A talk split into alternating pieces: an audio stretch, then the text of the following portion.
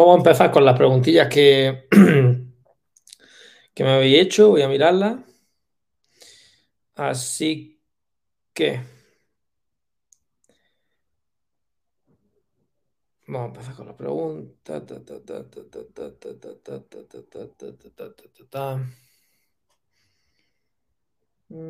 Bueno, vamos a hablar de la vitamina D, que eso ya dije el otro día que, íbamos a hablar hoy. La vitamina D se le conoce comúnmente como vitamina, pero quizás mejor llamarle hormona, ¿de acuerdo? Es algo por, simplificarlo mucho, si queréis que, otro día onde un poquito más o hago un post incluso eh, hablando de esto o alguna pildorita eh, por las historias, pues también lo puedo hacer. Pero básicamente es una hormona que interviene en todos los procesos del cuerpo, de todo lo que podéis imaginar. En concreto y los que más nos puede interesar, puede ser a nivel óseo, porque al final la vitamina D es algo esencial para que nuestro cuerpo capte el calcio, el calcio de los huesos, para eh, una peor vitamina D, unos peores niveles de vitamina D, pues pueden inducir a mayor riesgo de osteoporosis o una osteoporosis mucho peor. ¿Qué pasa con esto? Que si tenemos, eh, vamos a hacer un, ejemplo más gráfico, digamos que no tenemos una, mucha vitamina D, entonces lo que pasaría a la hora del, hueso es que el calcio resbalaría por este y no lo absorbería. Eh, también si tenemos unos buenos niveles. ¿Qué pasa a nivel muscular? Nosotros eh, a nivel muscular necesitamos liberar calcio para que los puentes cruzados, es decir, nuestra fibra muscular, pueda hacer alguna acción, pueda hacer esto. Al hacer esto, yo previamente he tenido que liberar calcio para que se ejecute esto y a través de la bomba sodio-potasio, cuando relajo mi músculo, volvemos a coger ese calcio para que esté otra vez disponible para hacer esto la vitamina D se necesita para eh, volver a coger este calcio.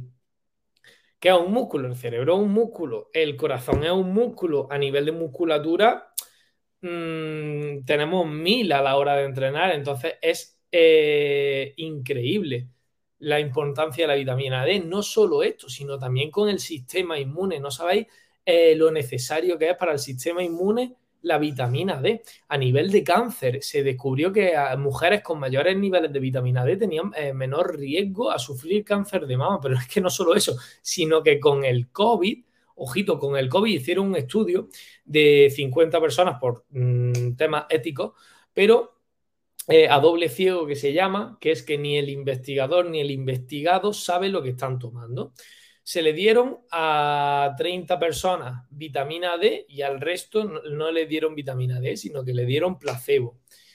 ¿Qué se vio? Que dentro de que estas 30 personas que tomaron vitamina D, solamente creo que fueron 3 personas fueron ingresadas y ningún muerto, y de las restantes, 11 fueron ingresadas y 3 muertos. Mm, imaginaos, con el resto de enfermedades, o sea, no solo eso, Luego también, eh, por la sociedad actual, como siempre digo, por el cambio evolutivo y por todo, los niveles de vitamina D han descendido mucho. Y tenemos la suerte de vivir, la mayoría de los que me estáis escuchando, en España, que es un país con una cantidad de vitamina D increíble y más de gordo hacia abajo, porque estamos del paralelo 37, si no me equivoco, hacia abajo, que es donde mayor incidencia da el sol y es mucho mejor esa calidad. Vale, Miguel. Eh, ok, ha quedado claro que a nivel de problemas, de enfermedades muscular, eh, absolutamente todo, la vitamina D es esencial. Primero, mm, ¿quién necesitaría tener cuidado? ¿Quién debería de medírsele con especial cuidado? Pues las mujeres con una osteoporosis alta, personas con enfermedades, eh, personas que ha sufrido, por ejemplo, una rotura ósea Em, que no ha sido por caída, sino que ha sido por fragilidad.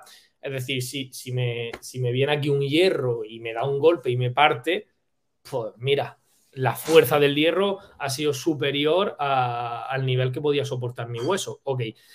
Pero de, otra ocasión que no tenga absolutamente nada que ver con esa rotura es que tenemos una fragilidad grande y esto también tiene que, tener, eh, tiene que ver con la, con la vitamina D y debemos de tenerlo muy en cuenta. Luego, eh, ok, ha quedado claro todo esto, pero ¿cómo podemos obtener esa vitamina D? A nivel de la alimentación se puede obtener, sí, mm, como por ejemplo, sobre todo con pescados azules, anchoa, eh, salmón, mm, angula, eh, caviar. no son pescados de, de, comer diariamente, pero bueno, que ahí están, por si alguna vez alguien se quiere dar un festín de vitamina D, que lo pague. Y si no, la mejor manera claramente es el sol, sin protección, solar, sin protección solar, perdón, durante 15 minutos. Sería lo ideal, alrededor de 10-15 minutos sin protección solar, porque nos tiene que dar de manera directa para obtener realmente ese beneficio de la vitamina D. ¿Vale? Esto es algo que quería tratar, que tampoco voy a ahondar mucho a nivel hormonal, a nivel nada, pero bueno, que es sumamente importante esta vitamina D y creo que eh, debíamos de tratarla. Vale. Si tenéis alguna duda mientras voy eh, viendo el resto, pues eh, vamos preguntando. Un segundo.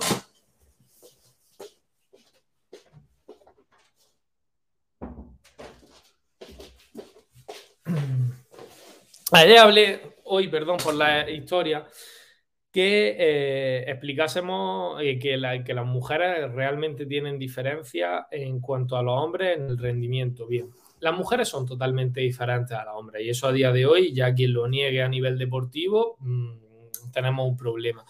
Son totalmente diferentes. Y en el alto rendimiento todo se exagera y, se, y está elevado al cuadrado. Bien, ¿qué debemos de tener en cuenta a la hora de entrenar una mujer y un hombre en el alto rendimiento? Que no una mujer y un hombre de a pie. Que esto debemos de tenerlo claro, que pueden entrenar igual y deben de entrenar igual. Estamos hablando ya de hilar fino en esos momentos que necesitamos ese alto rendimiento. Ahí sí deben de aparecer las diferencias. ¿Qué diferencias principalmente van a haber entre hombres y mujeres? Los hombres vamos a disponer de mayores fibras tipo 2. ¿Qué quiere decir esto? Que también vamos a tener muchas más fuerzas. Los hombres, por lo general, a nivel de estructura ósea, eh, tenemos una estructura ósea eh, más larga.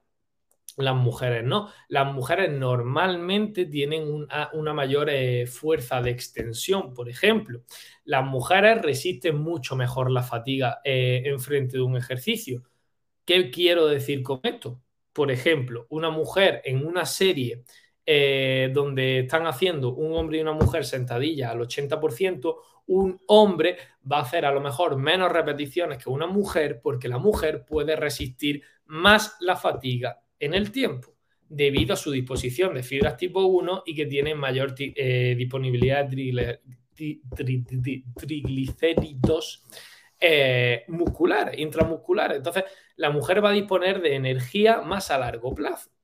En una carrera, mm, una mujer va a aguantar más tiempo, pero no va a ser más veloz que un hombre, ni va a ser más fuerte, ni va a ser más potente. Una mujer, por ejemplo, eh, dentro de los periodos de entrenamiento, sobre todo cuando son jóvenes, debemos de aprovechar los periodos de entrenamiento sensibles que se denominan. ¿Qué es un periodo de entrenamiento sensible? Es cuando más vamos a poder desarrollar una capacidad.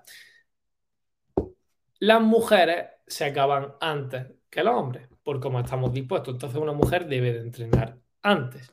Entonces, en el alto rendimiento, si yo, por ejemplo, voy a poner dos series, a una mujer le puedo aumentar el número de repeticiones, por ejemplo, y al hombre le tengo que aumentar el número de, series porque no va a poder aguantar tantas repeticiones para compensar, para que, sea, para que sea el mismo volumen de entrenamiento. Por ejemplo, una mujer eh, va a tener mayor dificultad a la hora de recuperarse de un ciclo de entrenamiento que un hombre que se va a recuperar antes de la fatiga.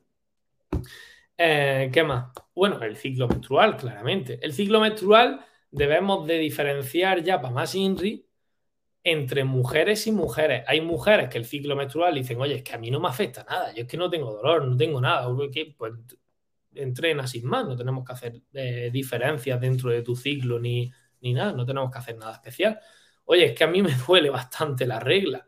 Vale, pues entonces a lo mejor tenemos que calcular cuando te viene la regla para eh, calcular que esa semana sea de descarga, sea una semana mucho más tranquila a nivel de descanso para luego apretarte mucho más, porque si encima va a estar mal para entrenar y sacar tu máximo potencial, no vamos a programarte que esa semana tengas que sacar tu máximo potencial, porque no tendría ningún tipo de sentido. Pues esa mujer que le duele la regla, utilizaríamos esa semana para utilizarlas como descarga o a lo mejor trabajar otros objetivos que no le molesten. Pero como digo, depende mucho de las mujeres. Mujeres que ni lo notan. Contigo no voy a hacer eh, diferenciaciones. Pero dentro del entrenamiento, sobre todo eso, las mujeres pues tienen mayor fibras tipo 1, eh, resisten mucho mejor la fatiga, em, debemos de saber que tienen menos fibras tipo 2 porque van a ser menos veloces, menos fuertes. También el índice de testosterona creo que estaba alrededor de 16 veces menor. Pero bueno, también las palancas a nivel biomecánico, una mujer y un hombre son totalmente diferentes igual que un hombre grande de 2 metros y un hombre de 1,60. Son totalmente diferentes y eso también lo debemos de tener en cuenta. Por ejemplo, en alterofilia, su posición inicial, cómo va a recibir eh, cualquier ejercicio, cómo va a hacer un ejercicio. Todo eso lo tenemos que tener en cuenta. Pero esas son las mayores diferencias dentro de, de un alto rendimiento entre mujeres y hombres, que no debemos de aplicarlo a pie. Siguiente pregunta. ¿Cómo mejorar mi overhead squat? Bien. El overhead squat es la sentadilla con la barra aquí. ¿De acuerdo? Entonces, a nivel eh, de alterofilia, de entrenamiento eh, y absolutamente todo, debemos de diferenciar por qué a mi, entrenado, a mi atleta, no le salen los gestos.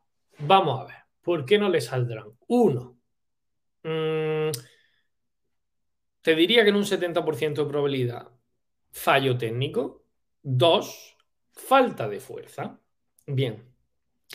Que la movilidad, volvemos a lo mismo. Es que tengo falta de movilidad. Bueno, como siempre digo, la movilidad depende de muchos factores y uno son los niveles de fuerza. Por ejemplo, si el hombro a lo mejor no te va hacia atrás, no te preocupes, que a lo mejor tu cerebro interpreta que el ir hacia atrás es peligroso, porque nunca antes has cogido aquí una barra, porque en tu vida has necesitado coger una barra para hacer una sentadilla aquí.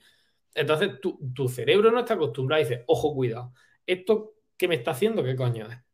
Esto hay que ir poco a poco y le daré movilidad conforme yo me encuentre tranquilo y vea que es un gesto seguro. Mientras tanto, nada. Bien. Entonces vamos a dejarlo a grosso modo entre fuerza y técnica.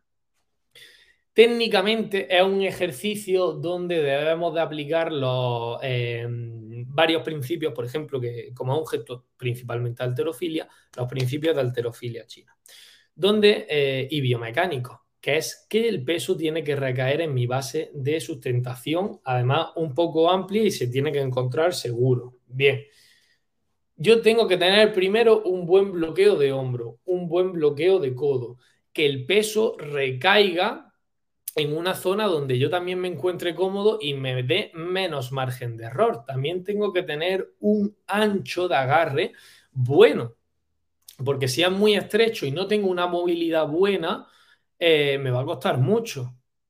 Por lo tanto, el abrir a lo mejor siempre va a ser una buena eh, estrategia. Bien, vamos a empezar por la bajada del gesto, donde normalmente suelen ocurrir los, errores técnicos. Eh, sí, técnicos. Entonces, yo aquí bajo. Para mantenerme dentro de la base de sustentación, la barra debe de caer totalmente perpendicular sobre la base de sustentación que está conformada por los pies en una posición de fuerza. Miguel, ¿cuál es mi posición de fuerza? Si yo te digo, hazme una sentadilla, esa es la posición de fuerza que tú vas a adoptar normalmente, porque es donde tu cuerpo, tú naturalmente te sientes más fuerte a la hora de hacer cualquier gesto. Bien, pues eh, la, barra debe de caer totalmente perpendicular hacia, hacia esa base de sustentación. Podríamos entrar en rotaciones internas, rotaciones externas, la posición de la cabeza, que también va a ser mucho mejor tenerla adelantada que no, porque eso ya crearía a lo mejor que la barra no caiga tan perpendicular y a nivel de biomecánico y de fuerza, pues también cambiaría. Pero supongamos que esa bajada con los tips técnicos que te he dicho ya de abre bastante, rote internamente, un buen bloqueo, no olvides el bloqueo bueno de codo y hombro, adelántate un poco y baja a tu sentadilla. Pongamos que ya estamos abajo. Técnicamente lo más duro ha pasado, que es cuando arrancamos el overhead vamos súper lentitos porque no estoy seguro, voy temblando. ya lo tengo, estoy abajo, vale. ¿Cuál es el otro fallo que normalmente suele ocurrir en ese overhead squat? Es salir hacia adelante. ¿Por qué salgo hacia adelante? ¿Por qué mi culo se levanta antes que mis rodillas? Pues vamos también al principio, eh, uno de los principios de la heterofilia china, y es que no estoy fuerte, que sería el otro error. Si técnicamente, principalmente, es hacia abajo y fuerza es hacia arriba, voy a, eh, voy a ese error que es fuerza. Si yo levanto antes el culo que mi, que mi cuerpo en general, que levantando con la rodilla, es que tengo una falta de dominancia de rodilla, de cuádriceps, que la tiene que compensar mi cadera. ¿Está mal? ¿Está bien? Depende, como siempre, ¿vale? Dependiendo en qué caso un powerlifter, pues le va a venir bien, porque es una sentadilla, hay que sacar la cojones. Pues ya está. Pues recluta hasta el párpado del ojo si hace falta para subir la barra. Pero el alterofilero porque necesitas de tener una técnica buena.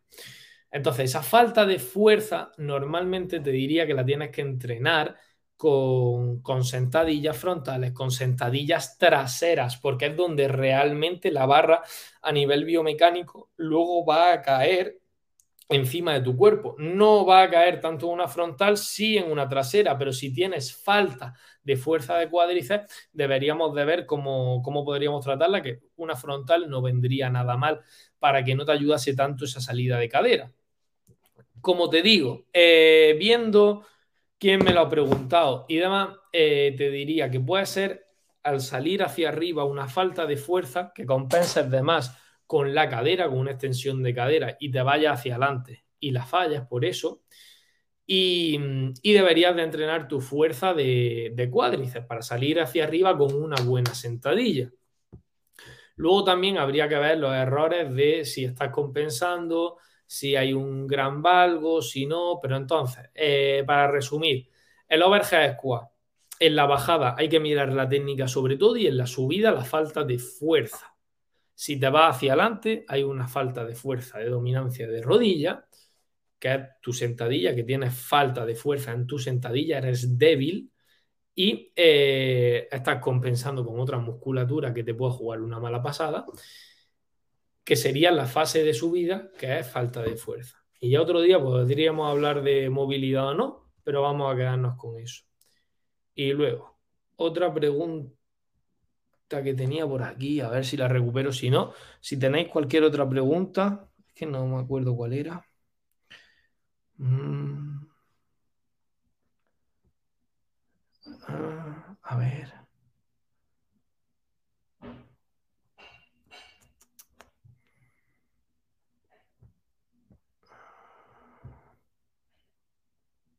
Ah, suplementación. Suplementación y CBD. Nota, voy a apuntarme al estudiar el CBD y lo voy a traer el próximo día en historia o como queráis, porque el CBD es algo que ha tenido eh, mucha fama. Realmente esa fama eh, se la merece, no se la merece. Mm, ¿Qué hacemos? Bueno, también tenemos el problema de que es que viene de los porros. Bueno, pero estamos quitando lo malo de los porros y estamos cogiendo lo bueno. Entonces, voy a estudiarlo, voy a verlo y el próximo día os lo, traigo toda la información que pueda coger del CBD. A nivel de suplementación, hay solamente eh, tres suplementaciones que yo recomendaría, que son las que están totalmente eh, estudiadas y que son buenas. Uno, la cafeína, que la lleva el café pero eh, a mayor dosis eh, con píldoras, por ejemplo, con pastillas. Otra sería la proteína, que al final es un macronutriente, que no se la recomendaría a nadie que no fuese deportista ya a unos niveles altos, medios, avanzados, o que lo necesitase por cualquier situación médica o, cualquier elemento que lo necesite. Porque una persona de a pie normal va a poder llegar a los requerimientos nutricionales de proteína sin tener que suplementarse, comiendo bien la carne, el pescado, eh, legumbres que también tiene, adamame que tiene. Hay muchísimos elementos eh, y además nutricionalmente nos vamos a llevar todas las vitaminas y todos los minerales que nos está aportando eso, que a lo mejor no lo está quitando la proteína en suplementación.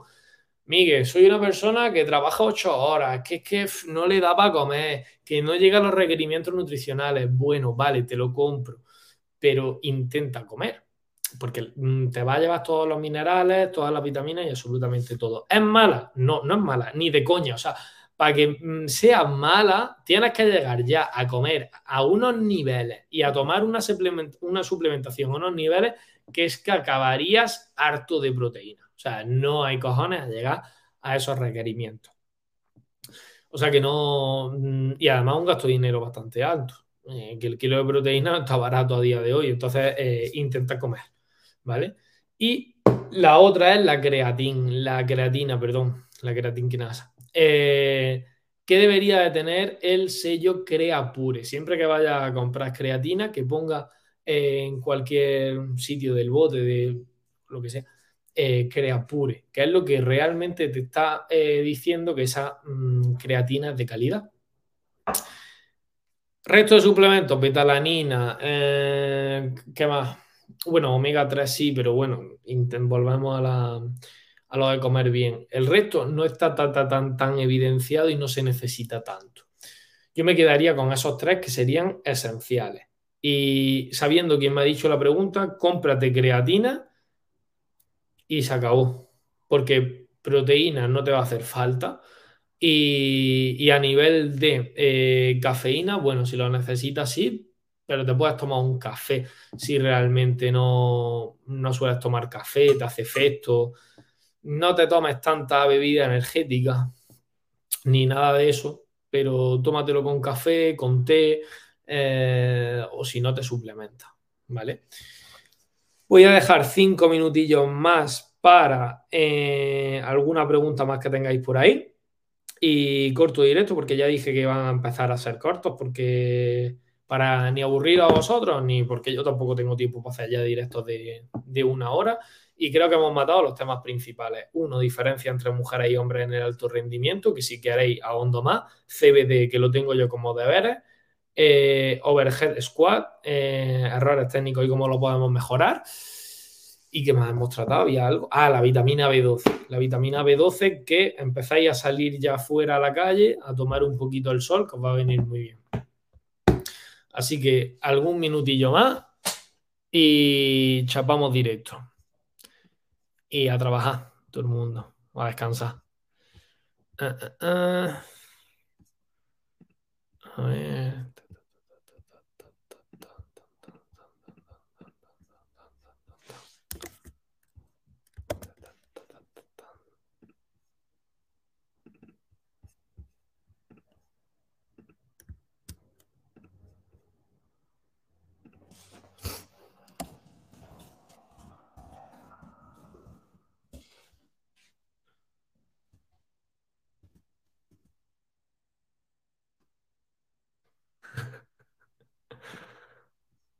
Por favor. Por favor. Y gracias.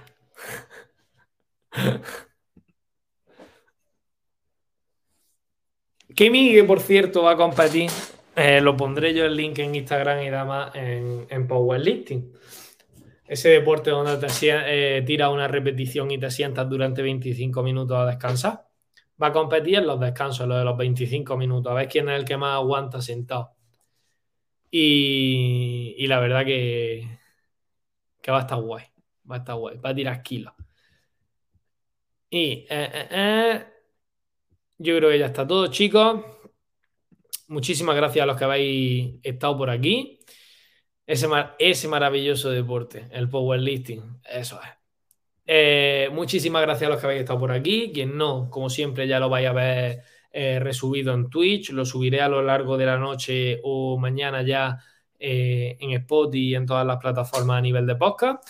Y, como siempre, nos veremos todos los jueves, 20-30 minutillos con el café, para resolver vuestras dudas de entrenamiento, nutrición o lo que queráis. Y aquí estamos. Chicos, un saludo, muchas gracias por todo. Adiós.